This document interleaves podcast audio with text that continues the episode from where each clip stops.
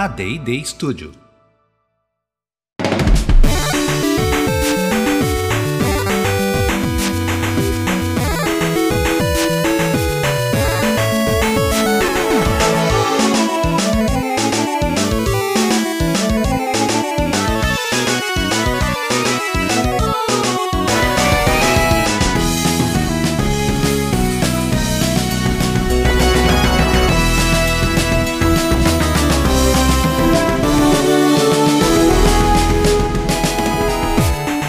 Ao vivo, Poco Pixel, A Link to the Past, episódio número 4. Eu sou o Adriano Brandão, do meu lado tá o Danilo Silvestre, tudo bom? Tudo bom, beleza? Maravilha! O que, que é Poco Pixel, A Link to the Past? É, é filme do SBT? É, ainda não. Ainda não. Não, estamos Vai negociando os direitos, Com é. o Silvio Santos. É, Por enquanto, é uma série em podcasts em seis episódios em que a gente está visitando jogos modernos sob a luz de jogos antigos. Maravilha. Então o Poco Pixel deixou de ser Poco Pixel virou muito Pixel. Muito pixel, mas é sempre lembrando a origem desses jogos, quais conceitos eles mantêm de game designs antigos e fazendo a genealogia. Quais são os jogos que estão na mesma família e inspiraram para que esses jogos modernos possam existir. Perfeito. Hoje a gente vai falar de um jogo. A gente, cada, cada episódio eu fico mais empolgado. Hum. Eu vou dizendo assim pra você que eu fico cada vez mais empolgado porque o jogo de hoje é um dos meus jogos favoritos. Eu joguei. É, olha, olha que eu não jogo jogo moderno com muita frequência, mas esse eu joguei. Eu sou apaixonado por ele. Qual que é o jogo que a gente vai falar hoje? Hoje é o dia de Red Dead Redemption Uau! de 2010. É um dos maiores jogos de todos os tempos. Sem dúvida, um jogo importantíssimo, um sucesso estrondoso de vendas e, de de, crítica. crítica. E acho que tem muita coisa legal pra gente discutir sobre ele hoje. Uau! O Poco Pixel A Link to the Past, ele é uma série de seis episódios, cada um sobre um jogo. A gente já fez três, esse é o episódio número 4. Todos esses episódios que vocês estão escutando semanalmente já foram gravados. É uma série fechada. É um novo formato que a gente está estabelecendo aqui no Poco Pixel. Depois de quanto tempo de ato? Muito tempo. Muito tempo de ato. Isso, é, é- esse é o termo técnico, muito In- tempo. Incontáveis anos de ato de podcast semanal. A gente está aqui de volta com uma temporada fechada de seis episódios. E esperamos que vocês gostem. E se você ainda não ouviu os episódios anteriores, Escute. corre lá. Tem vários conceitos que a gente tá trabalhando aos pouquinhos todos os episódios e que vão ser retomados nesse aqui. Perfeito, vamos lá. Red Dead Redemption.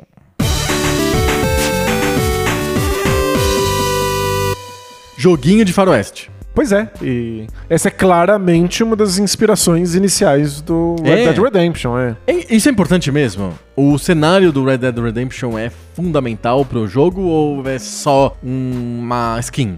É, é uma excelente pergunta. Hum, obrigado. Porque o Red Dead Redemption nos, nos faz questionar por que, que ele existe nesse cenário, já que ele é feito pela Rockstar, que é a empresa da série GTA, Aham. e que eles poderiam ter simplesmente gastado esse esforço, esse tempo, esse dinheiro, esse comprometimento com mais um jogo da série GTA. Perfeito, claro. É, eles optaram por não fazer um jogo numa cidade moderna com o cenário de crimes que é tão famoso do GTA.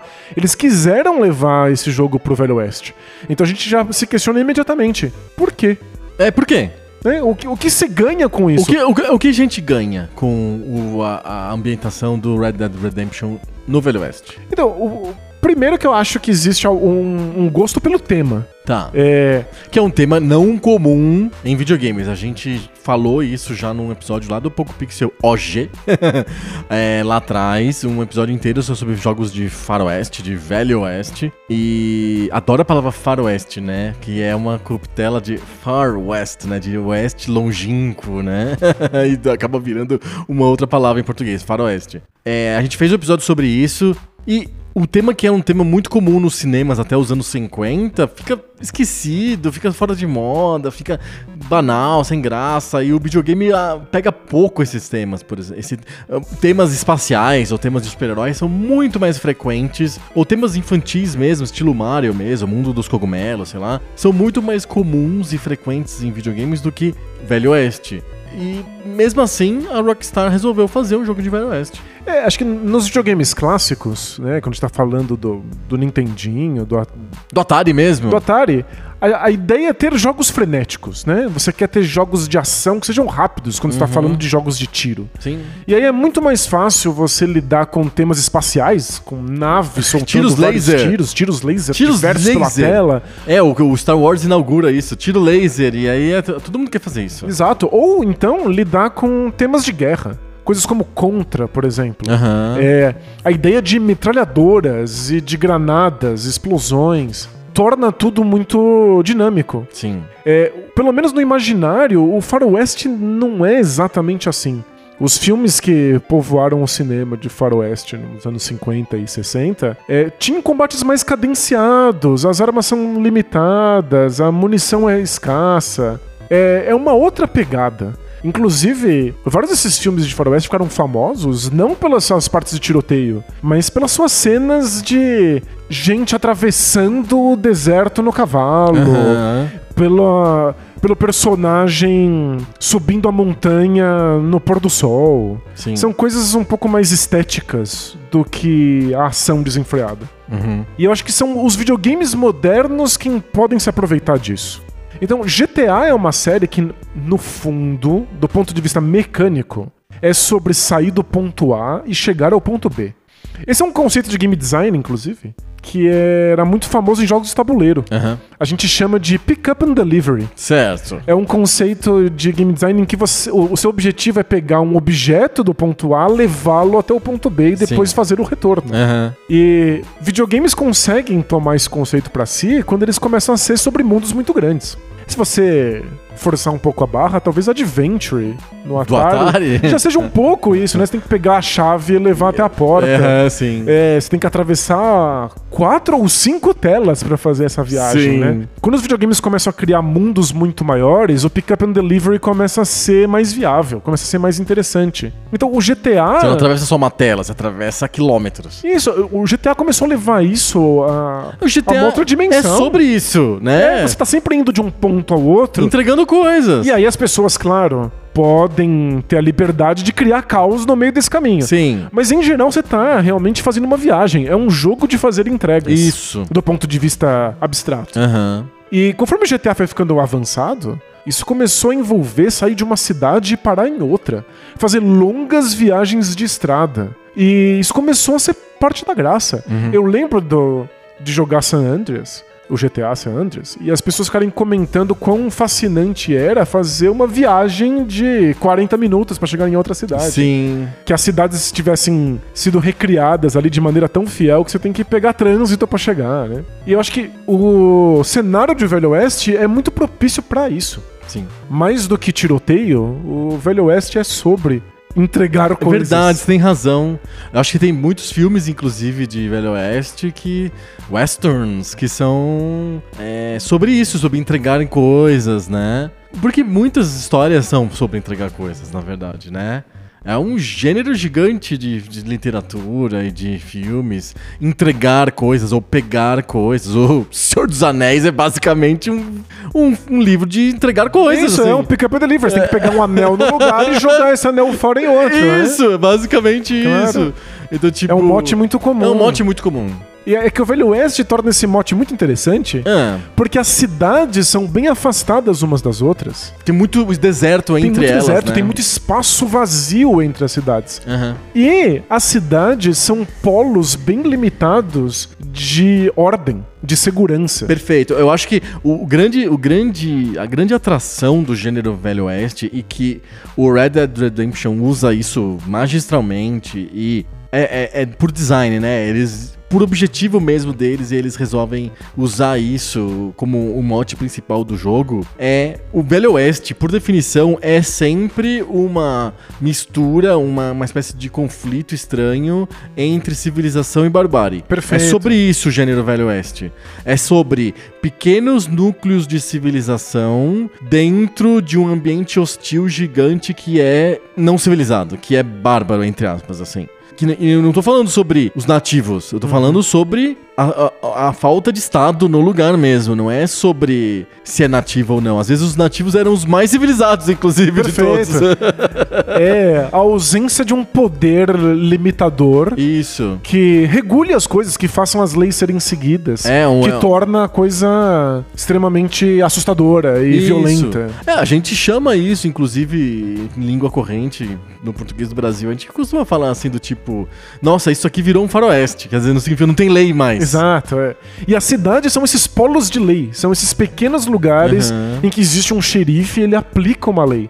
Uma lei que vem Não, é uma lei consuetudinária, né? É uma lei de costume só. É uma lei que não tá escrita em lugar nenhum. Ele simplesmente aplica porque ele parece pro xerife mais justo, digamos assim. É, até existe uma lei estabelecida que vem de longe, ela vem de fora. Aham. Inclusive, ela precisa vir entregue a cavalo, né? Aham. De, lá do, do, do leste. Vem do leste, Vem do isso. leste. Aham. E são poucas as figuras que tentam salvaguardar essa lei que vem do lugar distante. O que se segue ali no lugar são, de fato, as leis do de costume. Aham, sim. E acho que isso é um- uma oportunidade interessante de game design. É, é um desafio fácil de você criar. Que é, existe um lugar seguro para o jogador.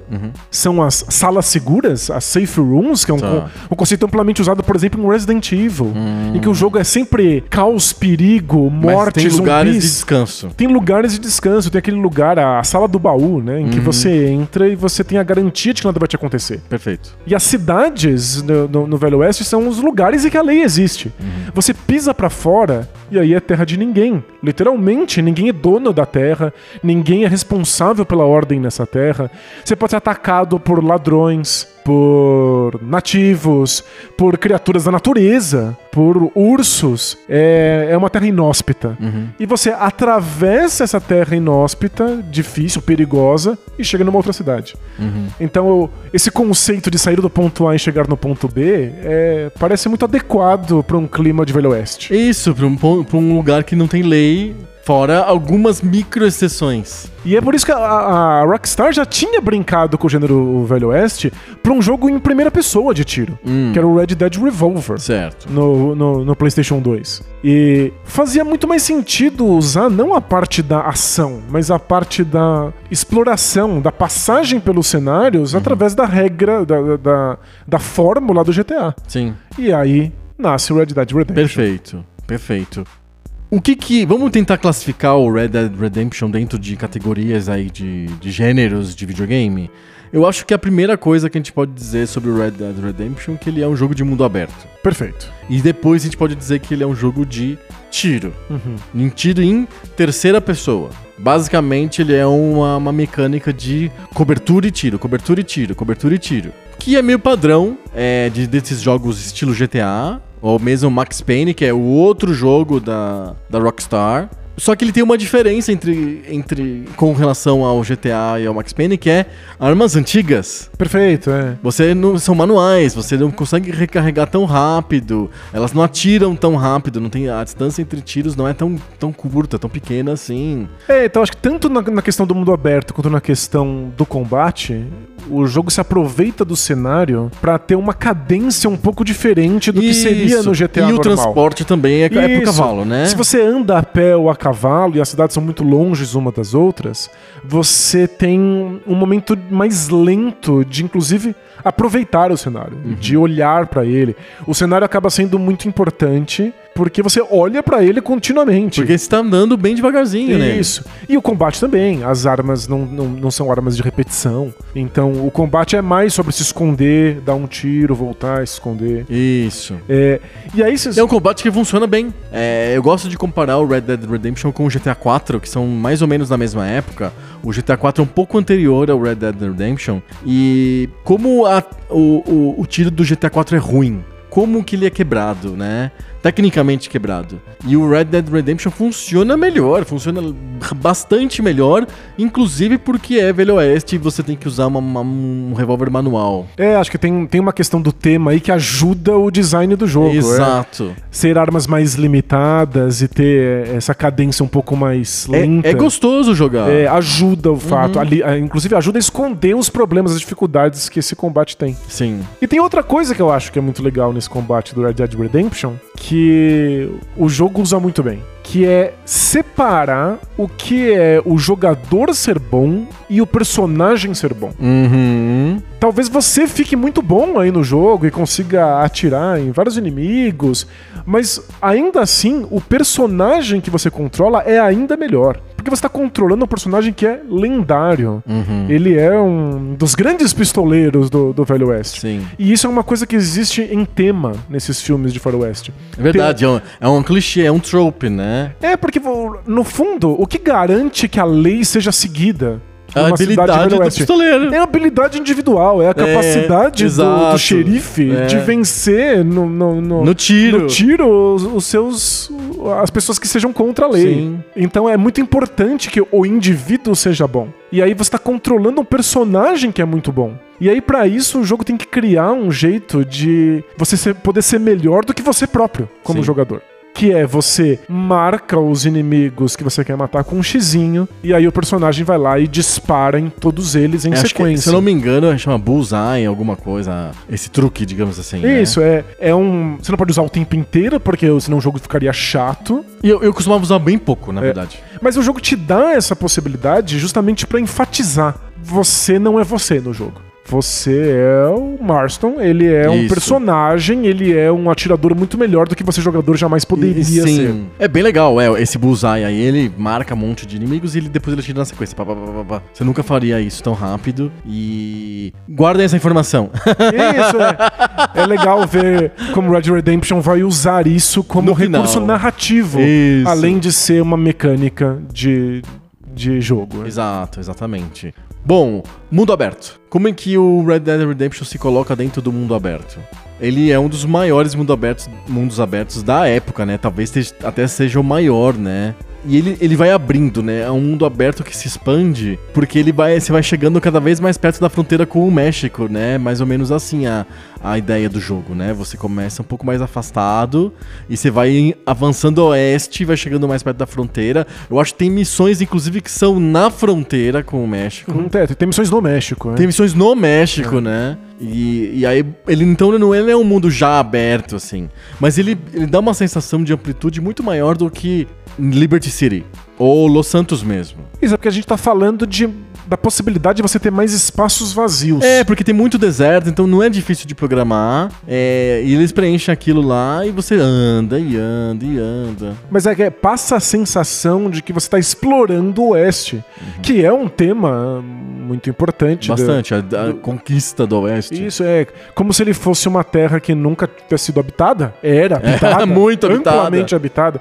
Mas é como se fosse uma descoberta mesmo. Como se você tivesse ali pra descobrir não só lugares, mas também povos, criaturas, plantas. Uhum. Então o jogo consegue implementar isso. É um desses casos em que o tema trabalha muito bem pra fazer um game Pro design aberto, muito mais sim, coeso. é. exato. Faz muito mais sentido. É, porque o GTA, ele faz uma cidade. Uhum. O Red Dead, ele faz uma região grande do país. Né? É diferente. Claro, essa região não tem nada. Mas as cidades são pequenas. Você chega em cidades. Eu até esqueci o nome das cidades, mas tem uma cidade principal que é meio que a sede do jogo. E você fica bastante tempo nela e tal. E aí vem um terceiro gênero que eu queria resgatar aqui, que é o RPG. É na cidade que o- essas pequenas características de RPG do jogo ficam mais evidentes, mais do que no deserto ou nas missões, né? Porque você é na cidade que você é, pega dinheiro, você interage com outros personagens, joga poker, se hospeda no hotel, compra roupa, é, ganha pontos de moral com a cidade, com os habitantes. Você pode ficar bandidão ou muito honrado dentro da cidade. São elementos de RPG que acontecem virtualmente dentro da cidade só. E me parece que, que a cidade como marco civilizatório e o RPG também como marco civilizatório do jogo, né? Pois é, né? É, acho que é, é o único momento em que você consegue interagir com o mundo, de fato, sem estar... Contra o mundo, sem tá, sem tá você sendo um mundo tão hostil, Exato, né? sem estar tendo que combater, enfrentar Aham, esse mundo. sim. né? A ideia do, do- de um mundo aberto nesse cenário é que todas as coisas sejam perigosas para o jogador. Aham. E às vezes você encontra personagens espalhados pelo mundo que não são perigosos, mas eles sempre têm alguma coisa que você pode fazer, algum Sim. tipo de missão, que em geral é sair do ponto A e chegar até o ponto B, Sim. por onde você vai passar por perigos diversos. né? Perfeito. Então, a cidade é um, um ponto de, de civilização no sentido de que ele é o lugar controlado. Né? A gente tá usando aqui civilização de um jeito bem Usando a palavra solta, de um isso, jeito bem solto. solto, é. Mas a, a ideia é que é, é lá onde existe controle. É lá Uhum. onde as coisas que acontecem são as coisas esperadas. E, e aí tem esses elementos de controle o personagem e vista o personagem e Sim. dê mais armas pra ele. E São pequenas concessões também ao gosto dos jogadores, né? Acho que e também torna o jogo mais rico. Já tinha sido uma tentativa também no GTA San Andreas de fazer isso, de fazer o personagem malhar. Uhum. E, mas eles aban- acabaram abandonando um pouco isso, né? É, virou mais nos próximos nos GTA seguintes, virou mais uma coisa de acumular armas e dinheiro e coisas desse tipo. É, porque eu acho que a, a- a Rockstar, tanto na série GTA quanto na Red Dead, eles se preocupam com esse conceito de liberdade do jogador. Uhum. Que é um conceito bem complicado. Porque onde é que o jogador é livre, né? Já que o jogo já é predeterminado, já tá, já tá escrito, as coisas que são possíveis de serem feitas já estão determinadas no código do jogo. Sim. Onde é que o jogador se sente livre? E é muito comum que os game designers achem que a liberdade vem de escolhas estéticas, por exemplo. De como é que eu visto o meu personagem. né? que corte de cabelo eu vou dar pra ele. Se eu coloco, consigo colocar a minha cara no jogador, a minha cara no personagem, eu sinto que eu tô lá e como eu me sinto livre, eu sinto que eu sou livre no jogo. Sim. É, uma, é um, uma sensação psicológica de não se sentir completamente preso, simplesmente obedecendo aquilo que o jogo me pede. E eu acho que os jogadores talvez até gostem disso, mas encontrar um outro lugar pra ser livre na série GTA e na série Red Dead. Eles são livres criando caos. e, é, explorando o mundo e descobrindo quem dá pra matar, o que, que dá pra explodir, como é que você consegue perturbar o andamento daquele mundo. Então, as pessoas importam-se menos com qual roupinha eu tô usando, se elas se sentem livres porque elas conseguem pegar uma pessoa qualquer, amarrar ela e colocar no trilho do trem Sim. e deixar o trem atropelar. Op- Questões morais, você acha que são fundamentais no jogo? Por exemplo, é legal amarrar uma pessoa no trilho do trem? é, eu acho que o interessante aqui é que o Red Dead deixa que isso aconteça. Tá, É, se existe alguma moralidade, ele coloca nas mãos do jogador. perfeito. É o jogador quem é responsável por decidir se isso é moral ou não, se isso é ético ou não, se isso é correto ou não. Uhum. É, e o jogo, por permitir isso, é tão odiado do ponto de vista moral. Certo. É só porque dá pra fazer. O que é muito curioso, né? Porque no mundo também dá pra fazer atrocidades, no mundo real. A gente pode fazer atrocidades todos os dias.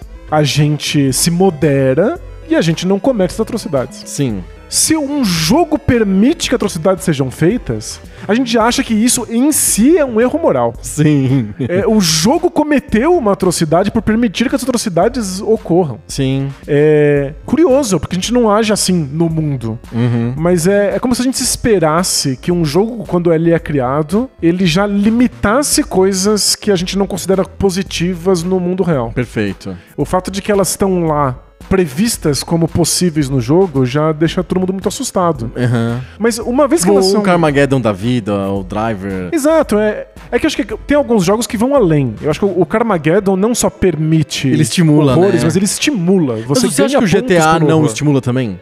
Porque tipo, fica o jogo mais divertido? Ele não te dá pontos, ele não te dá uma medalha, mas o fato de a polícia te perseguir é mais legal. Ele cria um jogo novo. É um certo estímulo, concorda? Afinal, Perfeito. você tá jogando videogame e você quer mesmo que tenha jogo, né? Que tenha diversão. É, Eu acho muito engraçado. É- É. Porque o, o GTA e o Red Dead também, a gente tá falando de uma série que é bem, bem próxima. Né? Aham, sim. Ele, na verdade, eles são dois jogos. As missões. Ambos os jogos são separados em, em duas partes bem diferentes. As missões, que é onde o, a Rockstar quer contar alguma coisa, quer te, te mostrar algo. Tem uma historinha. Tem uma historinha, ele quer que você veja certos lugares, interaja com certos personagens, mate certos inimigos, escute certos diálogos, e aí, inclusive, existe uma mensagem. Existe um, uma ideologia que é vendida nisso. A série GTA famosamente vende uma ideologia bem. Todo mundo tá errado, não existe lado certo, direita e esquerda são horríveis, é, os progressistas e os conservadores são igualmente condenáveis. Sim. Tem, não, tem uma ideologia, acontece. A outra parte do jogo, que é a parte que o jogador se sente livre, porque ele não tá sendo imposto um certo discurso e uma certa regra de missão, é o trajeto. Isso. É o trajeto entre o ponto A e o ponto B é que permite que o jogador faça o que ele bem entender. E aí ele pode causar muito caos. Então eu não sei se o jogo incentiva você a causar esse caos no trajeto. Eu acho que o jogo se preocupa bastante em que você jogue as missões e veja o que eles querem te contar ali nas missões. Mas é que no trajeto você faz qualquer coisa e o jogo permite que você faça qualquer Sim, coisa. tudo bem, ele permite, mas ele de alguma maneira sutil ele dá uma estimulada, né? Acho que o, o simples fato de que dá pra fazer é Aham. estímulo É suficiente. perfeito, perfeito. Né? Porque se um jogo não quer que você faça alguma coisa, ele só impede que essa coisa ocorra. Uhum. A gente já falou disso em episódios anteriores, de jogar com personagens que não gostam de vidro. Tem medo de vidro. Cerâmica, porcelana. Cerâmica. Ele não pega a cerâmica, ele não vai pegar isso. Se você não quer que o Mario dê um, um tiro na cabeça de um, de um cogumelo, não ponha armas no Aham, jogo. sim, sim, não sim. permita que o botão funcione pra atirar.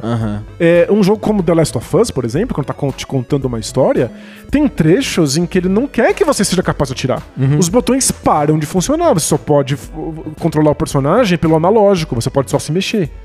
Então o jogo te impede de É fazer uma, é algo. uma mordaça grande, forte. Per- Perfeito. É a visão do diretor dizendo o que você deve ou não deve fazer. Uhum. Se você tira a mordaça, se você torna algo possível de ser feito num jogo, você tá sendo indiretamente estimulado a fazê-lo. Sim, claro. Se dá pra fazer num jogo, por que, que eu não faria? O que é uma coisa que a gente não pensa no mundo. No mundo, a gente não faz as coisas só porque elas podem ser feitas. Sim. Mas um jogo, a gente quer explorar o que é que dá pra fazer. Especialmente num jogo de videogame, em que você descobre o que dá ou o que não dá testando. Então você testa coisas que são completamente absurdas, imorais, antiéticas numa série GTA, e aí você vê o que o jogo deixa ou não deixa fazer. Quais são as consequências disso ou não. E aí cabe ao jogo te punir por isso, ou deixar que isso passe batido.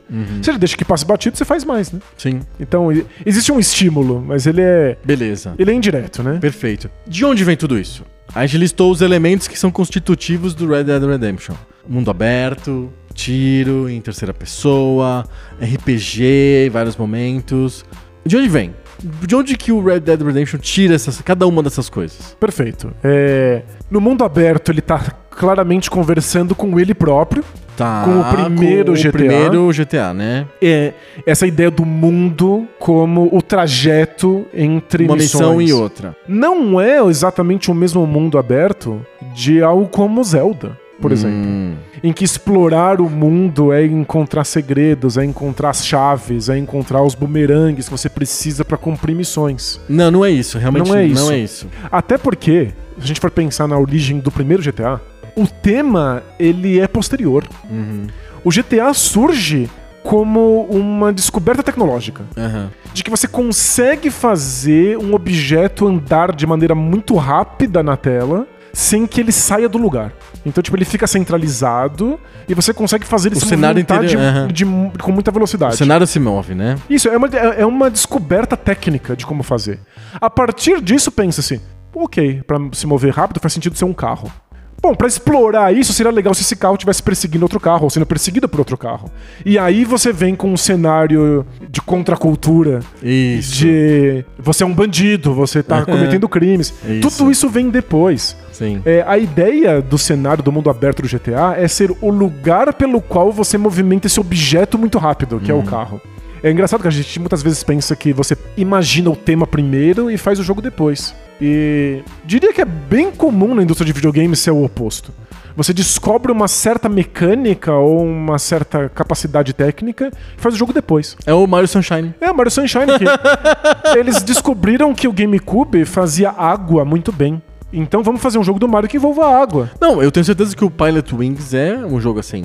Eles fizeram o Mode 7 e precisavam de demonstrar o Mode 7. E o Pilot Wings é um jogo de demonstração do Mode 7 no Super Nintendo. Exato. É, só isso. Acontece bastante. Sim. Às vezes não é nem técnico, mas você pensa numa jogabilidade. É, caramba, seria divertido é, resolver puzzles que envolvessem uma mira. A partir daí você cria Uhum. um jogo, né? Então acho que é mundo aberto, Red Dead Redemption, como Zelda, Aham. mas é outro tipo de mundo. Perfeito. É um mundo em que a graça é transitar. é- Isso. É, atravessar. Não é coletar itens para.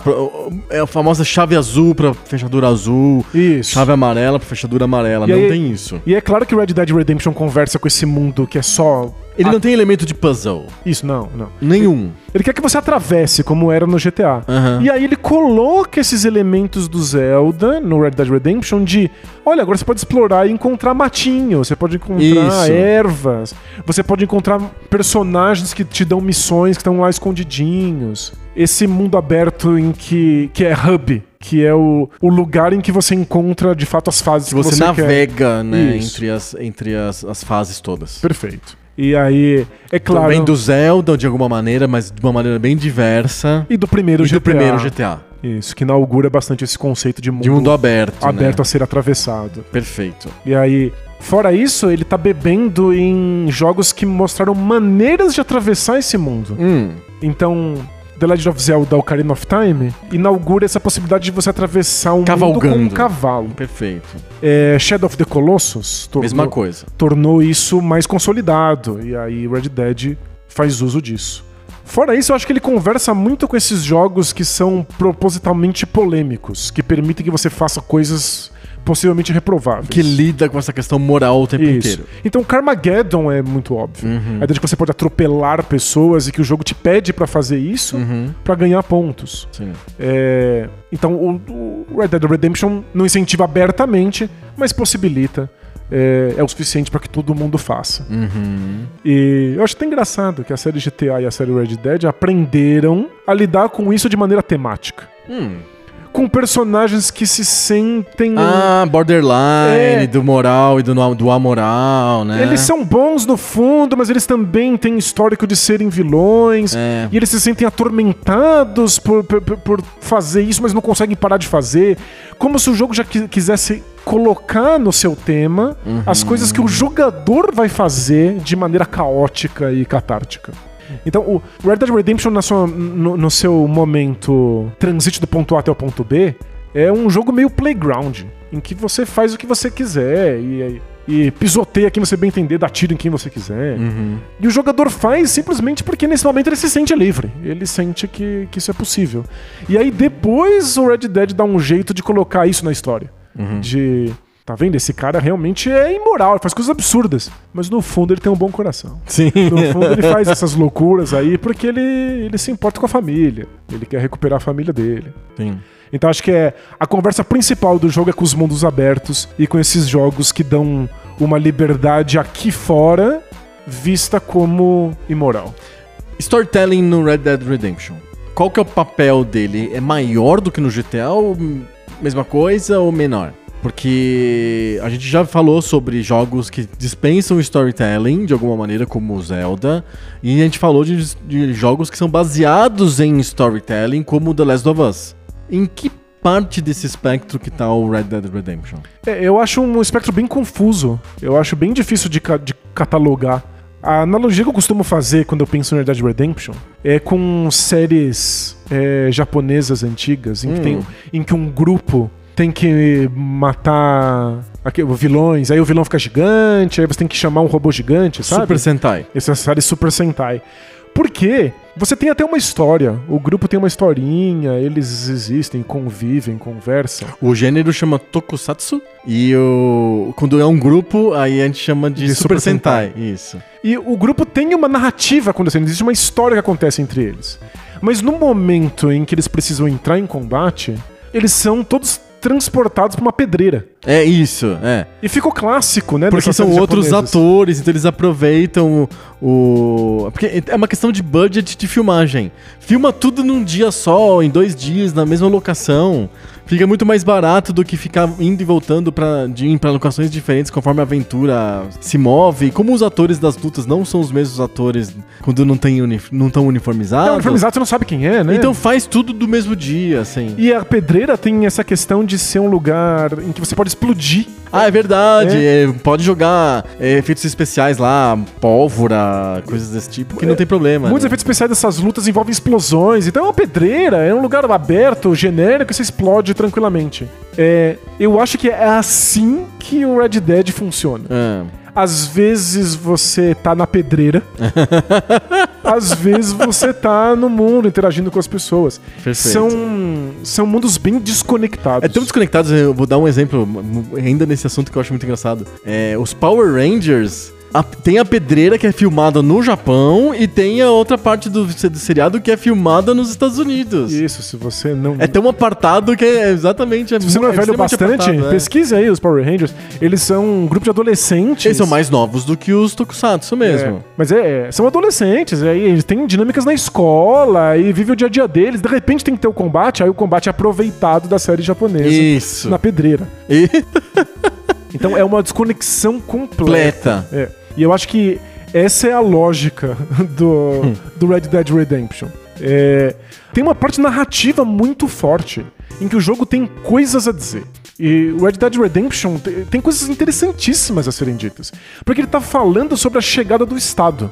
Ele tá, che- ele tá falando sobre a chegada desse poder limitador Que é, assim. no Velho Oeste. Exato, porque na verdade isso é uma característica do gênero. Não tem Velho Oeste que não seja exatamente. que não tenha esse, esse subtexto de o Estado está chegando. A qualquer momento o Estado vai chegar. Porque é sobre isso. O Velho Oeste não existe como um período fechado, ele é uma transição Perfeito. eterna. é. Então, tipo, todo tem, tem uma tensão no gênero que é só sobre o Estado vai chegar. E o, o- o Red Dead Redemption deixa isso mais explícito porque ele, cronologicamente, ele coloca a série nos, nas bordas do século XIX, né? Já tá quase no século XX. Então tá chegando a luz elétrica e umas coisas assim. Aí você começa a ver esses avanços, né? Isso, então ele, ele, ele torna essa tensão mais aparente, mas a, a ten- não é eles que inventaram, o gênero é sobre isso, né? E, e- e é um, um mote bem comum essa ideia de do personagem principal ser uma relíquia de um tempo antigo. Aham. Ele não cabe mais no mundo moderno. Que é, uma, é um, um plot de Outcast que é super comum, Claro, assim, tem ele- milhões de obras sobre isso. Ele é um estranho. Ele é um porque- estranho, é. Porque ele era muito bom e muito importante antigamente. não encaixa mais. Não encaixa mais, os tempos É. mudaram, as coisas são outras, as coisas são diferentes. Mas eu acho que o, o jogo consegue contar coisas legais sobre essa dinâmica, sobre essa relação. De o que, que você perde quando chega a ordem, quando chega a lei, mas o que você ganha com Uhum. É. isso também. E, então você joga essas duas partes, em que tem uma parte caótica do personagem, onde ele se sente mais útil, porque ele consegue vencer todo mundo atirando, mas ele também quer a vida de paz e tranquilidade com a família dele, na fazendinha, que só é possível com um tipo de estabilidade e ordem provido pelo Estado, por um- pelo poder legal do Estado, Uhum. por uma polícia organizada que segue as regras que o Estado estabeleceu. Mas no final, quem, quem consegue atingir essa paz é ele mesmo. É você que tem que ficar fazendo todas aquelas missões pra poder finalmente voltar pra fazendinha com a sua família. Eu acho legal, o jogo te coloca nessa situação em que você joga essa paz na fazenda. E, ah, inclusive, ele, é, você joga a paz na Você fazenda. joga esse dia a dia de fazenda, que é, é um contraste muito grande com o jogo anterior. o jogo anterior de tiro e de cavalgar. As últimas missões, imediatamente antes da, da fazenda, são missões climáticas, assim, no sentido de que são. Não, não envolve o clima, nem, a, nem o aquecimento global. São climáticas no sentido de estão no clímax da, da história da narrativa, né? E quando você joga, você tá. É um anticlímax gigante. Você tá tipo. O que, que eu tô fazendo aqui espantando corvo de silo de ce- cereal? Isso, é. Pegando o, o gado, é, juntando o gado no tá pasto. espalhado, é. Isso, é- Essa vida normal, essa vida ordeira que só pode acontecer se não for cada um por si. Porque o jogo começa e eu acho que a gente pode dar os spoilers, né? Não vai ter musiquinha de spoiler hoje? Acho que hoje não. Hoje não. Hoje não. Hoje não. é. A gente vai, olha, essa é uma coisa diferente do Poco Pixel, porque o spoiler do Red Dead Redemption, a gente era sagrado no, no, no Poco Pixel OG. A gente nunca falava sobre o que aconteceu no Red Dead Redemption. Acho que passou- Hoje a gente vai falar. É, passou tempo suficiente. Hoje a gente vai falar, a gente vai colocar um disclaimer na capa do jogo, do, do jogo do episódio, pra todo mundo saber que não, hum, hum, hum, vai ter spoiler. E a premissa do jogo é: você tem que fazer certas coisas pra poder, você poder se reunir a sua a fa- fazenda onde tá sua esposa e seu filho. É isso. né? A ordem chegou, né? O Estado chegou. Ele tá tentando punir os criminosos anteriores, Isso. de um tempo mais ingênuo. E a gente interpreta um desses personagens que foi alcançado pela polícia e só vai ter a família de volta se entregar os antigos comparsas. né? Exatamente, é isso. Essa, esse, é, esse, é o, esse é o plot. Então, quando você consegue finalmente fazer tudo o que é necessário, você, eles te colocam numa cena que você está literalmente cavalgando para o seu amor. Você te coloca em cima do seu cavalo e você não faz nada. Toca uma música, é bastante emocionante. e Você cavalga, cavalga, cavalga, cavalga um tempão, o tamanho da música toda, até você chegar na fazenda, na sua casa. E você espera. The End, né? Isso, acabou, o jogo acabou. Acabou o jogo. Não. Você tem começa a fazer trabalhos domésticos logo em seguida. Isso, começa a cuidar dos seus animais, da sua colheita. Isso. Ele te coloca, ele te tira completamente da, da dinâmica de violência, de tiroteio, de ação, Sim. e te coloca num jogo de tarefas mundanas. Exato. O que, inclusive, é minha oportunidade aqui, Oportunidade. lembra Shenmue. Shenmue! Chegou Shenmue. Porque Shenmue é um jogo sobre vingança, sobre você querer matar de porrada o assassino do seu pai, Hum. e que na prática te coloca pra ir pro ponto de ônibus, esperar o ônibus chegar pra você poder chegar no seu trabalho. Aí entrar às 8 da manhã Sim. pra ir trabalhar no porto pra ver se você consegue juntar uns trocados. Exatamente. É, são tarefas extremamente cotidianas. Eu acho muito engraçado é, o choque das pessoas que rejogaram a versão remasterizada do Shenmue quando percebem que você tem que trabalhar. Você tem que ir lá fazer um trabalho que é extremamente repetitivo e maçante pra ganhar dinheiro. Sim. E o Red Dead te coloca né, nessa situação porque ela era o objetivo do personagem. Sim. Então é, é legal ver que o jogo tem de fato algo a te contar, tem uma história. Uhum. E ele encerra de maneira incrível porque esse sonho de vida normal É realizado. é realizado, mas não por muito tempo. Ah, isso. Então, você tem várias fases de vida besta na fazenda, e aí essa vida é interrompida pela chegada aí de bandoleiros, sei lá, XPTO, que chegam lá na, na tua fazenda e você tem que lutar, invadem a tua fazenda e você tem que lutar contra eles. E aí essa luta é muito difícil porque você tá meio que sozinho contra muitas pessoas e você é meio que cercado no lugar e a sua, a sua chance de sobreviver é bullseye.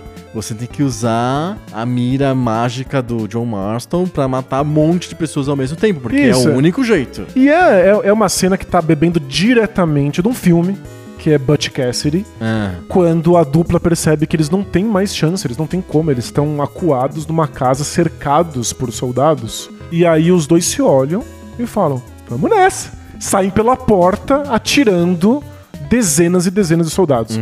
E o filme não te mostra o que acontece. Mas é evidente que acontece. Eles simplesmente saíram de um- numa missão suicida. É é exatamente essa cena que o Red Dead Redemption tá recriando. O John Marston cercado por muitos soldados, tendo que se defender. A diferença aqui é que a gente não assiste essa cena. aham. A gente joga essa cena. Isso, a gente joga. E o que você faz nessa hora? Você usa o bullseye. Isso, ele inclusive te força. O Bullseye é forçado Forçado. na cena. E você fala: é isso, eu vou marcar todo esse monte de soldados E vou matar Vou matar todos." todos eles. E você começa a marcar. E aí você se lembra que o, o- esse poder tem um tempo limitado, não dura pra sempre. Você tem que marcar quantos xizinhos você consegue naquele tempo reduzido. Exato.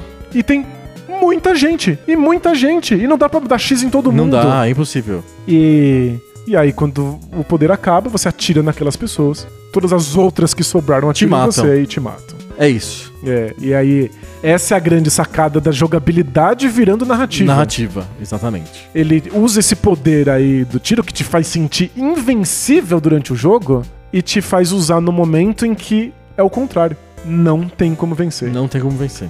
Mas é uma surpresa, né? Quando É, acontece. su- é super surpreendente porque quebra uma coisa muito importante de videogames que é o seu personagem é invencível, ele É. não morre, você morre, você como jogador falha, mas o personagem nunca falha. Quando você joga, sei lá, Tartarugas Ninja, o Robocop ou qualquer outro jogo, o jogo do Batman, o Batman não morre, o Tartaruga Ninja não morre, o, o Robocop não morre. Quem morre é você, porque você errou, você falhou. Nesse aqui é o personagem que você controla que morre, você fez o que você tinha que fazer. Quem morre é o personagem. Perfeito. E claro, existe uma confiança, como a gente disse já em outros episódios, entre o jogador e o game designer. A gente não acha que o, que o personagem vai Vai- morrer. É isso, que ele vai te deixar na mão, né? Que o Nunca. game designer vai te deixar na mão. O teu personagem não vai morrer. Ele- no máximo ele vai falhar momentaneamente, aí você vai e tenta de novo. Sim. E não existem desafios que não possam ser vencidos pelo jogador. Uhum. Todos os desafios são passíveis de serem derrotados. Quando o game designer coloca um desafio que não é pra ser derrotado, que não dá pra pra você vencer, ele tá te traindo, Sim. mas por um bom motivo. Aham. É pra te pegar de surpresa. É pra, pra te frustrar. Você achou que você ia resolver, você achou que o personagem ia ia sobreviver, ele morre. Ele morre. E aí sim, o jogo acaba. É uma, uma, uma mecânica. Não, o jogo não acaba. É, claro. é. O jogo não pode acabar. Porque por é um jogo de mundo A aberto. gente, a, gente- a gente fala de- um pouco mais disso daqui a pouco. Sei. É que eu, eu acho que essa ideia de toma um desafio aí que não dá pra vencer é uma mecânica muito comum em RPGs japoneses. Ah, perfeito. RPGs do Nintendinho, do Super Nintendo, muitas vezes te colocam pra enfrentar um chefe logo de cara no jogo, na primeira meia hora. E você fica tentando matar ele lá, dando seus golpinhos, suas magias. E é evidente que o inimigo é muito mais forte e ele te arrebenta. Uhum. E aí você fala, mas como assim? Eu perdi. E aí você descobre que era planejado. o jogo queria que você perdesse pra te mostrar que você é fraco e que o vilão é muito fortão. E aí sim começa a sua jornada. Aí você vai ganhar pontos de experiência, ganhar novas habilidades, ficar fortão. E aí você vai enfrentar esse inimigo de novo, Novo, no final. isso. E aí agora você vai ter chances de vencer mesmo que É, seja é, um, é um tutorial, é o jeito de ensinar pro jogador que não basta ele ser bom, o personagem tem que ser bom primeiro. Isso. É isso. Ele tá mostrando qual é a importância de que os personagens sejam poderosos. Exato. E ao mesmo tempo, mostrando que você é fraco, mostrando qual é o seu objetivo, onde você tem que chegar.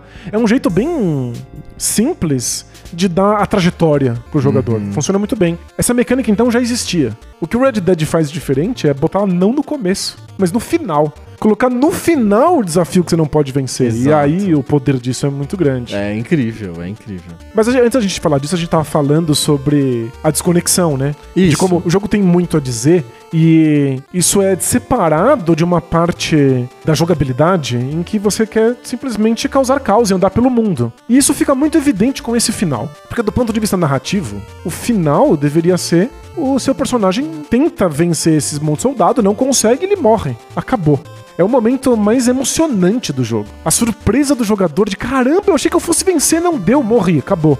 Deveria ser aí o fim. Mas a mecânica do jogo envolve você poder continuar explorando o mundo, você poder continuar andando de um lado pro outro. É aí que o jogo acontece na maior parte do tempo. Então ele tem que dar, inventar um jeito disso acontecer. Uhum. Ele dá um filho pro personagem principal que continua existindo pra vingar o pai. É só um, um truque pra que essa parte desconectada da história do jogo É muito desconectada, é. extremamente desconectada e confesso que eu acho extremamente frustrante. Eu, me- eu meio que me recuso esse final do, do jogo, porque primeiro que ele dá uma redenção mesmo, como tá no nome do jogo, porque o, o filho acaba vingando o pai. Uhum. Ah, que coisa mais boring. E também porque você desperdiça a força do final.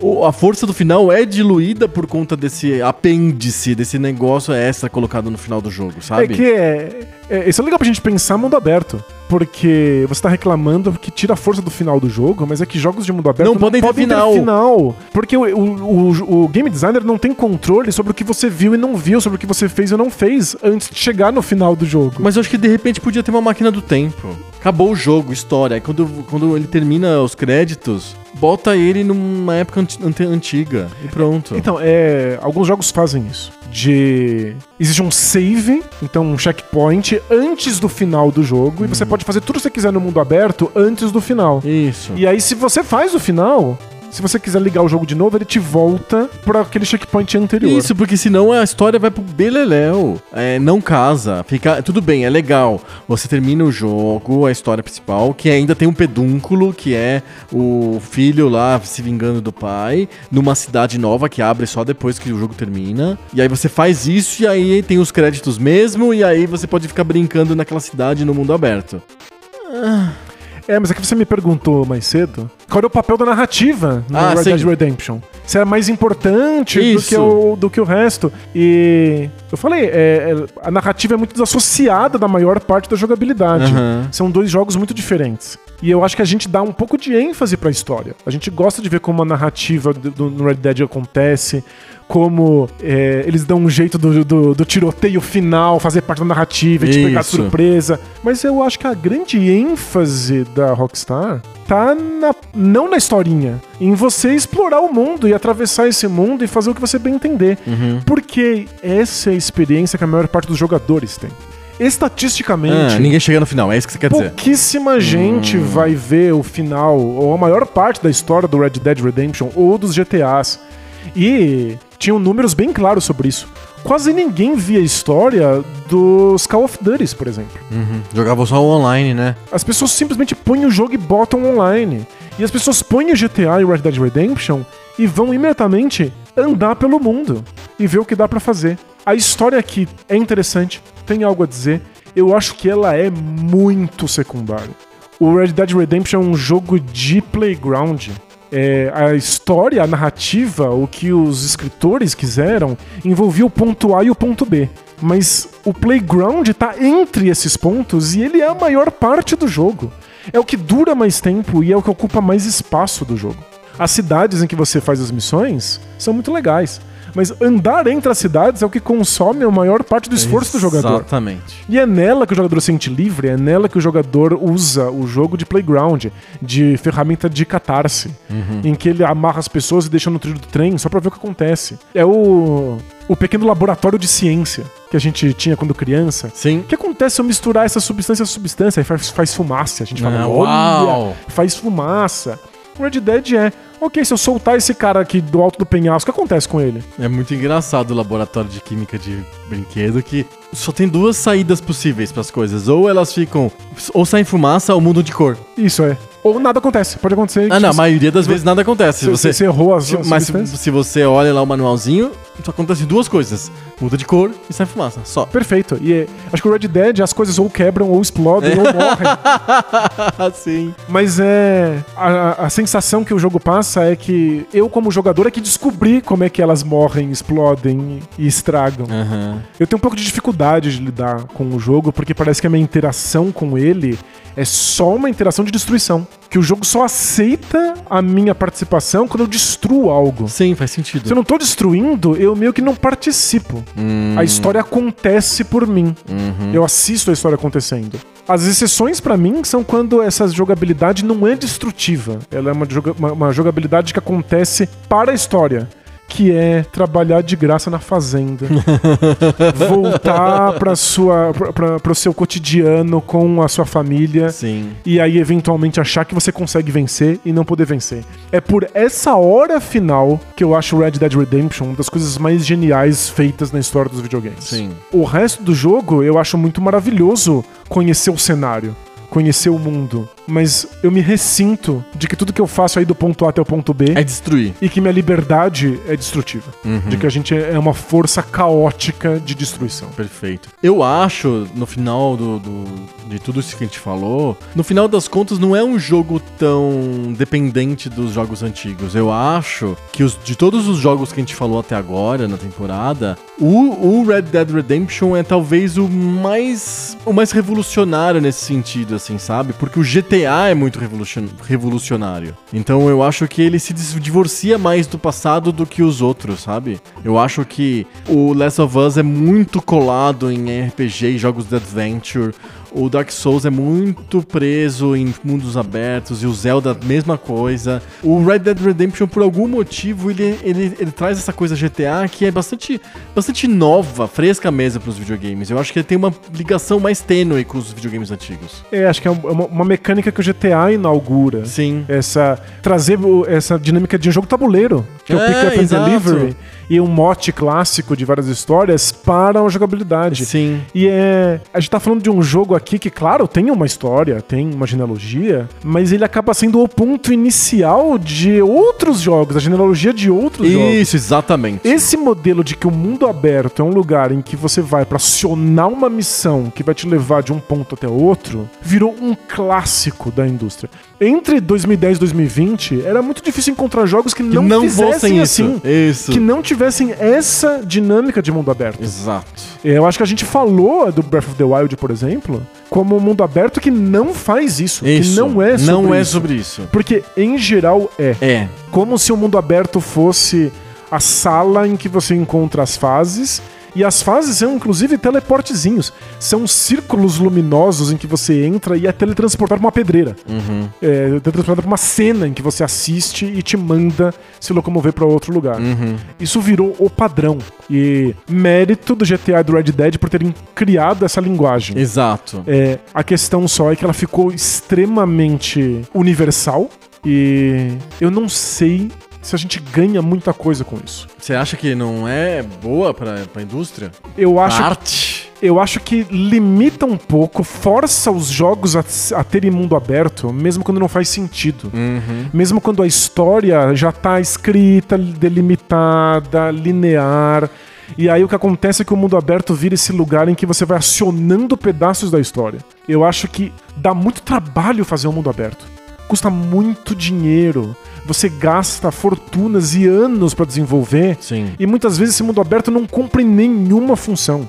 Ele é só um hub para que você possa fazer missões. Isso. Seria melhor que alguns jogos se assumissem assim. São jogos de missões, linear. Você tem que fazer menos cenários, você tem que fazer menos caminhos. Eu gosto muito. A, gente vai- a gente vai falar no sexto episódio. Já fica a dica. No sexto episódio, a gente vai falar sobre um jogo que os mundos não são abertos. Uhum. São meio abertos, meio fechados. E eu acho que é um equilíbrio tão bem feitinho. Mas isso fica pro sexto episódio. É, perfeito. Porque mundos abertos, a gente perde muitas coisas. A gente, Sim. É que ficou, tão- ficou tão padrão, tão universal, que a gente, A não gente se questiona quer, mais. Né? A gente quer mundo aberto. Mas a gente né? perde muito. A física é difícil de programar. Você fica aberto a ter um milhão de bugs diferentes. Você perde um pouco o controle sobre a história que você está contando. As narrativas sofrem. Se elas não sofrem, elas ficam totalmente apartadas do mundo. Então cria essa desconexão esquisita. Então a gente abre mão de várias coisas para ter um mundo aberto. O que, que a gente ganha? Se o mundo não tá cumprindo uma função, por que, que ele tá aí? Isso. É, eu até acho que no, num jogo de Velho Oeste, ter um mundo que te imerge nesse cenário de Velho Oeste cumpre uma função. Acho que até funciona.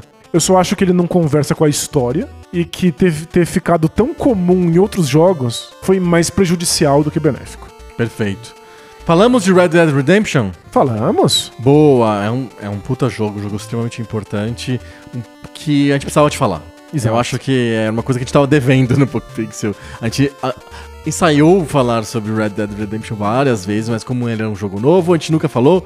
Pronto, tiramos isso. Tá dito. Tá dito. Agora acabou? Acabou? Não, acabou é que nem o Red Dead Redemption. Acaba, mas continua. Isso, a gente chega no final. mas tem que esticar mais um pouquinho. A gente vai para o Chrono Quiz. Chrono Quiz. Chrono Quiz.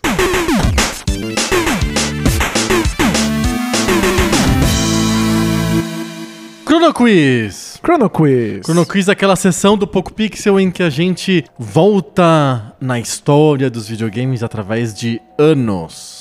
Isso, É então. um joguinho em que a gente tem que descobrir se a nossa memória tá afiada para saber em, qua- em quais anos foram lançados os jogos. A gente vai sortear três anos hoje, entre 1980 e 2000, que são os anos canônicos do Poco Pixel. E, e toda vez que isso é um ano é sorteado, a gente tem que elencar um jogo, cada um. Eu elenco um jogo, o Danilo elenca outro jogo daquele ano. Quem estiver mais perto ou acertar na mosca, leva a rodada. Quem ganhar mais rodadas, leva o jogo do episódio. Perfeito. Então, em vez de pensar num jogo e tentar lembrar quando que ele foi lançado mesmo, a gente É, pensa num ano contrário, e exato. tenta lembrar quais jogos foram lançados naquela época. O que talvez na sua cabeça aí, amigo ouvinte, seja muito fácil de fazer. Não é não. Mas gerações de videogames costumam dar uma bela de uma embolada na nossa cabeça. Nossa, é muito difícil. A gente costuma lembrar de gerações, então se fosse assim um sorteio de gerações de videogames e a gente tivesse que falar um jogo, fácil. Mas o ano, ano é foda. complicado. Então, vamos Tá. torcer pra um, pra um sorteio bonzinho com a gente. Exatamente, tá 2x1 pra mim na temporada, teremos seis partidas, pode dar empate, porque somos ruins. Isso, por- por- Péssimos web designers. É isso. Web designers não, game designers. Isso, por, por, por erro de game design, talvez acabe empatado, mas vai ser ótimo pra ninguém voltar triste pra casa. Tá bom. Vamos para o primeiro sorteio de hoje, patrocinado pelos nossos queridos amigos do random.org. Abraço. Abraço. E o ano sorteado é o ano de 1998 e esse é fácil. 1998 é famosamente o melhor ano da história dos videogames. É o maior ano das- da história dos videogames, 1998. Não Muitos jogos comparação. importantes, muitos jogos icônicos saíram nesse ano. Não tem nem comparação. Eu acho que esse, esse episódio, esse, esse, essa partida a gente vai empatar e não precisa nem checar na Wikipedia. É verdade. Tá muito fácil, 1998. Quem começa é você. Pô, então eu vou com o grande jogo que revolucionou os jogos de exploração e de mundo aberto 3D, com Zelda Ocarina of Time. Perfeito, eu vou com o maior jogo de todos os tempos. StarCraft. que começou toda essa leva de, de MOBAs e League of Legends. É, vem, bebe tudo aí nessa fonte. Exatamente. Então, estamos falando de dois jogos extremamente influentes não, que mudaram vamos- o cenário dos videogames. Como foi muito fácil, eu tô até abrindo aqui o, o- a, a Wikipedia. Realmente, StarCraft é de 31 de março de 1998. Perfeito. E Ocarina of Time, ele foi lançado em 21 de novembro de 1998, mas eu preciso de ver em que lugar. Não, acho que foi no mesmo ano no Japão e nos Estados Unidos. é. Vamos ver aqui.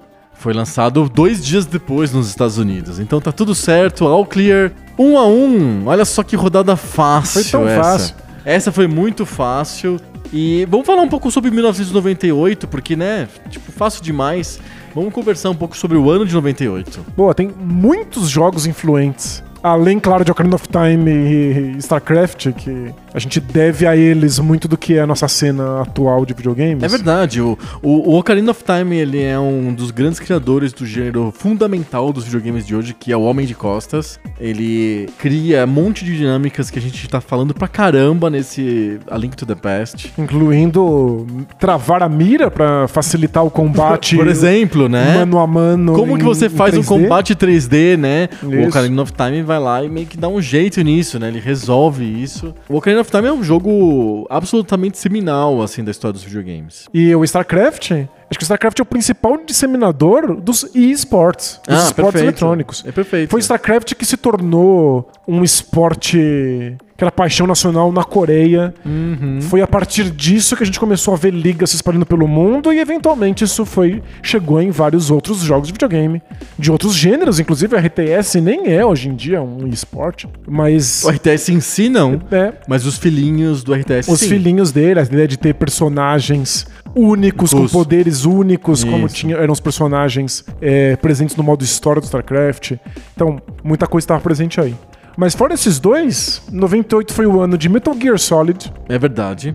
que estabeleceu completamente os videogames na mesma chave do cinema. É verdade. Essa ideia de, de ter uma narrativa cinematográfica. câmeras cinematográficas dentro do jogo 3D. É, foi no de Half-Life. O ano do Half-Life, exatamente. É, também o começo desses jogos de tiro em primeira pessoa, Com história. contando uma história. Com história. Foi virar depois os Call of Duty da vida, que ficaram muito comuns populares. É, foi o ano de Resident Evil 2, que pegou o gênero survival horror e tornou um fenômeno de vendas. Foi o ano do Marvel vs Capcom, É verdade. que eu sempre falo como o ápice dos jogos de luta um contra um é, da história dos videogames. É, é- 98 é um ano infinito. Entrem lá na, no PocoPixel.com que vocês vão descobrir dois episódios do PocoPixel OG sobre 1998. Um é sobre o ano e o outro é um torneio que a gente fez pra descobrir qual era o jogo mais influente, influente de 1998. é, não, e, e é coisa demais. Confesso que fui espiar aqui, Ah, pra refrescar a memória. Tem Green Fandango, um dos melhores point and clicks de todos os tempos. verdade. É, Baldur's Gate que começou uma grande leva de jogos do gênero. O Sonic Adventure do, do Dreamcast, Verdade. lançado no Japão em 98, mas que teve um milhão de filhinhos depois daquela cena de 3D de perseguição da, Sim. da, da baleia. Pokémon, a versão a Yellow, Hum, que realmente foi um, um estouro de popularidade no Pokémon, porque aliou o jogo ao, ao desenho animado. Foi, foi um ano foi um ano bem importante. E a gente falou aqui de um jogo de, Super, de Nintendo 64 e outro jogo de PC. E é uma fase que coexistiu um pouco, mas o PC era que tava na primazia mesmo, né? Mas tinha 64, PlayStation e PC. É, era E portátil, e tinha, o- tinha o Game Ah, é verdade. o- Vendendo pra caramba, o né? Game Boy Color aí. Exato. Vamos para a nossa segunda rodada? Bora. Vamos sortear aqui. Nossos amigos do random.org então, já estão preparando aqui as suas bolas giratórias. Eles- é isso que eu sabe que é isso que acontece no random.org, né? Tem lá um. Você aperta um o generate, bingo, é aparece um papelzinho na frente de um cara, aí ele, ah, ele roda uma bola lá e te manda, escreve assim, te manda o resultado do sorteio. Certeza que é isso. É certeza que é isso. Coitado, tem o pior emprego do mundo. Ah, deve ser divertido ficar jogando bingo. Vamos lá. 1986. O que estava acontecendo em 1986? O Plano Cruzado foi acontecido em 1986. É mesmo? É. Você tinha um ano. Eu tinha um ano de idade. Olha só, eu tinha oito anos de idade. Você lembra bem, então. Eu lembro. Eu lembro bem do Plano Cruzado e tudo isso aí. Mas e nos videogames? E os videogames, olha, quando eu era criança, em 1986, o único videogame que tinha era o Atari. Porque no Brasil, né? Brasil é Brasil. Mas lembrar que 1986 já é um- uma época em que lá fora já tinha o Nintendinho, Master System, arcades importantes. Então o Atari já não existia mais no, no- na América do Norte, na Europa e no Japão, como no Brasil. Então a gente tem que eliminar o Atari da nossa história. 86 não é um ano de Atari. Em termos de computadores, 86 é muito no começo dos PCs, né? O PC é de 83, mais ou menos. E 86 não, é, não deve ter muitos títulos, mas no- no- o que a gente pode dizer é que ainda tá, ainda tá rolando e ainda tem muitos jogos de computadores de 8-bit. Então a gente pode falar de jogos de Commodore 64, jogos de ZX Spectrum, até jogos de MSX a gente pode colocar em 1986. Então, isso eu. É você quem começa. Eu que começo 1986, então eu posso, posso tentar jogar seguro, pensar em jogos da primeira leva do, do Nintendinho. E eu posso arriscar um pouco mais e tentar cravar em algum jogo de PC ou de, de, de computador de 8-bit. Tô aqui pensativo. Hum, 1986, de Nintendinho, é bem no começo, mas não é exatamente o começo. Lembrando que o vídeo, o- esse console já tinha algum tempo no Japão e tinha acabado de ser lançado. Ele foi lançado no Natal de 85 nos Estados Unidos. hum, Então a gente tá falando bem da primeira leva, mas não exatamente do, do launch lineup, sabe? Eu vou arriscar, fora do Nintendinho. Eu vou arriscar um jogo de PC. Vamos ver se eu acerto. Vamos lá, difí- 86. difícil, hein? Difícil. Esse é um ano bem difícil. Eu vou arriscar um jogo de PC eu vou arriscar King's Quest, da Sierra, da Roberta Williams. Olha só, King's Quest. King's Quest. Será que é de 86? Pode ser. Difícil. Aí, Um jogo Difícil. narrativo. É um adventure, não é point and click, ele é um text adventure, né? É um type-in. Você tem que digitar os comandos. Ele é o pai de todos os adventures point and click, na verdade, né? Porque, claro, eu poderia ter arriscado em outro adventure até em 86. Eu acho que é, talvez se ele seja de 88, eu tô, tô arriscando aqui. O Maniac Mansion, ele é um jogo que revoluciona o gênero também, assim como o King's Quest. O King's Quest meio que cria o gênero e o Maniac Mansion Torna ele. torna ele point and, point and click, né? Isso, é. Mas Torna eu- ele com, com gráficos que você Exato. pode de fato Eu tô arriscando. e. Talvez ele seja um pouco antes de 86, mas eu tô arriscando aqui. King's Quest. Boa. Curiosíssimo. Vai lá. É... Pô, já falei o Zelda Ocarina of Time, Uhum. é, que é de 98. Certo. Eu vou falar do seu predecessor, porque o primeiro Zelda, The Legend of Zelda, é de 86. Ah. Não é? Ele foi lançado em 86 nos Estados Unidos com o cartucho dourado. Cartucho dourado com a memória. É, eu tenho quase certeza. Você vai de Zelda. Eu vou dizer, eu vou The de Legend dois Zelda. Zeldas pra, pra manter o tema. Se eu errei, pelo menos eu errei no tema. Mas eu, eu acho que é isso. Você não errou por falta de coerência. É isso. Exato. É, é que é, é, é o truque Zelda, né? Ah, Qualquer ano que sortear, você pode falar que tem um Zelda. Ah, é verdade, né? É. Porque Dá pra tentar, tem vários. tem portátil, É. tem um monte de Zelda. Não, mas eu, eu acho que o The Legend of Zelda original, Você vai pro Legend of Zelda original. eu acho que é de 86. Vamos lá. Então vou, vou começar com, pelo meu, que é King's Quest. Vamos lá. King's Quest no PC. Ele é um jogo que foi lançado em. Hum, hum. E aí, aí? E aí, aí, aí, aí. Depende da qual versão que você tá querendo, né? A- a o King's Quest ele, tem uma, ele é uma história complexa. Ele tem um tipo uma espécie de prequel de 1980 chamado Wizard and the Princess. Ok. Mas não é esse o jogo que a gente tá falando. A gente tá falando do, do, King do King's Quest, o Quest for the Crown, né? Que é o, o jogo 1, que é o King's Quest 1. E ele foi lançado em 1984. Nossa. Ele é ainda mais antigo. Ele é mais antigo de do, do que 1986. Impressionante. Deve ter um King's Quest em 86. É possível que te- tenha, tem vários King's Quest, né? Em 86 foi lançado o King's Quest 3. o, Não é nem o 2. exatamente, é o 3. To Hire is Human. Uau! Esse é o King's Quest Ah, 3. acho que essa eu levei, hein? Zelda! Eu acho que é. Se não for 86, vai ser 85. Isso, eu perdi. O meu par é 2. É, não tem como. Vamos lá, vamos lá. Legend of Zelda, o primeiro jogo foi lançado original, é o Legend of Zelda original, foi lançado nos Estados Unidos em 22 de agosto de 1987. É mesmo? É mesmo, o seu par é um, você levou. Ele saiu em 86 no Japão? Ele saiu no- em 86 no Japão. 21 de fevereiro de 86 pro Disk System. Caramba, levou quase um ano e meio pra sair. Porque ele no- não foi um port, né? Eles tiveram que mudar todo o jeito de gravar o jogo, porque não era mais o Disk System, né? Claro. Era o cartucho com memória. Bom, eu imaginava que era de 86, mas não. a É de versão- 87. A versão em cartucho é de 87. É de 87, o meu jogo era de 84, eu, meu par foi 2, o seu foi 1, um, você levou. Com poucas honras, um pouco cabisbaixo, Porque você não Porém- acertou na mosca, né? porém vencedor. Tá É bom. isso que importa. O que importa são os três pontos. Não, não, nunca- ainda não venceu, porque ainda tem a última rodada. Essa foi, essa foi só a segunda rodada, tá 2x1 pra você. Vamos lá, random.org. Olha só, puro incrível do destino, um tipo de ironia, a gente vai pro 1987. E aí você não pode falar mais o Legend of Zelda. Ah, droga. gastou! Gastou! 1987, esse é o ano. E você começa. 1987 tá no mesmo contexto. Nintendinho nos primeiros anos, Master System também. A Atari já não existe mais, arcades rolando, PC não engatinhando, ainda os videogames, de, os computadores de 8-bit no seu, nos seus estertores, Amiga ainda não existia, começaria um pouco mais pra frente. Esse é o cenário de videogames em 1987, ano do Senhor. Caramba, que difícil. É Quero- foda. Quero ir pro Nintendinho de novo, mas Quer é... ir pro Nintendinho de novo? Mas é uma maçaroca, né? É muito embolado. É embolado. Lembrando que você tá ganhando por 2x1. Se eu fizer ponto, se, se, se eu fizer ponto, empata o jogo. Aí a gente vai ter que jogar mais uma rodada. Caramba, dá, dá, dá pra pensar aí, né?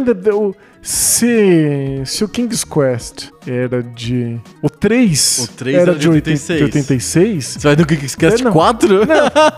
Ah, deve estar saindo vários point and clicks aí, Sim, Point and Clicks ou Text Adventures. né? Deixa eu pensar, o que a Sierra tá lançando aí em 87? Quer que eu vou listar os nomes dos- das séries de Adventure da Sierra pra você? Vamos, vamos lá, vamos lá. Nós temos o Space Quest com Roger Wilco. Nós temos o Police Quest, que é um jogo bem polêmico. É, Nós temos o Larry, Leisure Suit Larry. Aí já, já saindo da Sierra, a gente tem já os primeiros Adventures Point and Click da LucasArts. O Maniac Mansion, o Loom. Será que o Larry não é? Será que o Larry é de 87? Será? Olha, bem possível, hein? É bem possível, né? É bem possível. Leisure Suit Larry. E é isso, já era, era em texto, então você tinha que É, inserir seus é comandos, isso. mas era totalmente gráfico. Você, inclusive podia mexer o seu personagem com as setinhas. Uhum. É, eu, eu, vou- eu vou, eu vou com o Larry. Larry, Leisure Suit Larry in the Land of the Lounge Lizards. Isso. Tá bom. Eu vou de 87, eu vou de. Será que eu já chutei esse jogo antes? Não, eu não consigo lembrar. É. Eu tava querendo em 87 ser Mega Man 1. Será que já chutou o Mega Man? Será que eu já chutei o Mega Man? Chutou, você já aprendeu. E não pode aprender. Esse é um, é um jogo que a gente tem que jogar na completa ignorância. Tá bom, então eu Pra vou. mostrar quão horrorosos nós somos. Tá bom, então eu não vou, não vou Não, de. vou- não vou de Mega Man 1. Pode chutar, pode chutar. Posso chutar? Pode. Mega se, Man se 1? quer Mega Man 1, pode ir. Posso mesmo? Pode. Se você estiver errado. Se estiver errado, pode ainda mais. Eu vou pensar se tem algum outro jogo que não seja Mega Man 1 de 87. É, eu queria chutar DuckTales, só que DuckTales é depois do Mega Man 1, claro, óbvio, né? Ele é um- uma versão É do Mega Man, né? Completamente inspirado. É. Vai lá, Mega Man 1. Tá bom, vamos lá. Então vamos ver primeiro o seu jogo, que é Leisure Suit Larry. Ok, ele é um jogo que foi publicado nos Estados Unidos para PC em 5 de julho de 1987. Uau! Na mosca, isso já peguei. garante a tua vitória. Muito obrigado, muito obrigado. Cravou! Essa você Olha cravou. só, só imaginei que tinha que ser um point and click gráfico da Sierra. Veio o Larry à cabeça. Larry, perfeito. Leisure Suit Larry de 87. Vamos para o- o- a minha busca, que é Mega Man 1. Mas não adianta, eu já perdi. Não, mas é me- me- melhor perder por menos. E olha só, Mega Man 1, ele foi lançado como Rockman nos- no Japão em 17 de dezembro de 1987. Ah, não deu tempo de sair no ocidente. Deu sim, ele foi lançado nos Estados Unidos em 29 de dezembro de 87. Uau, no limite! 12 dias depois, quase, No quase. limite, parabéns. Olha. Acertei, Mega Essa Man foi arriscada, mas foi- é foi. Um jogo de 1987. Eu fiz um ponto, você também fez. 3 a 2 você ganhou essa rodada. E mata a nossa curiosidade aí. Hum. O- quanto tempo levou depois do Mega Man 1 pra sair o jogo do DuckTales? DuckTales, vamos lá. É bem possível que o DuckTales seja de 90? Não, ele é de 90 não. Ele é de 89, quase. Ele demorou Ok. dois anos. Ele foi lançado no Japão em 26 de janeiro de no- 1990, mas curiosamente foi lançado nos Estados Unidos antes, em 14 de setembro de 1989. Ele é Olha um jogo só. feito no Japão, mas lançado primeiro nos Estados Unidos, muito provavelmente por causa da IP, né? Por causa Claro. da propriedade intelectual da Disney. Por ser Disney. Exatamente. Perfeito, saiu vitorioso dessa. E Foi, como, empatou. como está a nossa contagem geral? É 2 a empate? 2 2 a 2 Maravilha. Vamos ver que a gente ainda tem dois episódios. E claro, não só dois episódios com o nosso embate aqui na memória, No Chrono Quiz. mas também com dois grandes jogos modernos. São grandes jogos modernos? São. é, Vocês não perdem por esperar? Já digo que um deles é um dos seus jogos favoritos. Ele é. E que o outro é bem moderno. É bem, bem Saiu moderno. muito recente e é um Mais dos... recente que o Dark Souls? Quase. e um dos meus jogos favoritos. Ah, perfeito. Então- Eu tenho certeza, Assassin's Creed. Claro que não. Então, vão ser dois episódios aí pra fechar com chave de ouro essa temporada. Maravilha. Então, por favor, estejam aqui. Beleza. Então, até a semana que vem com mais papo novo Sobre videogame, às vezes velho. e às vezes novo. Tchau! Tchau!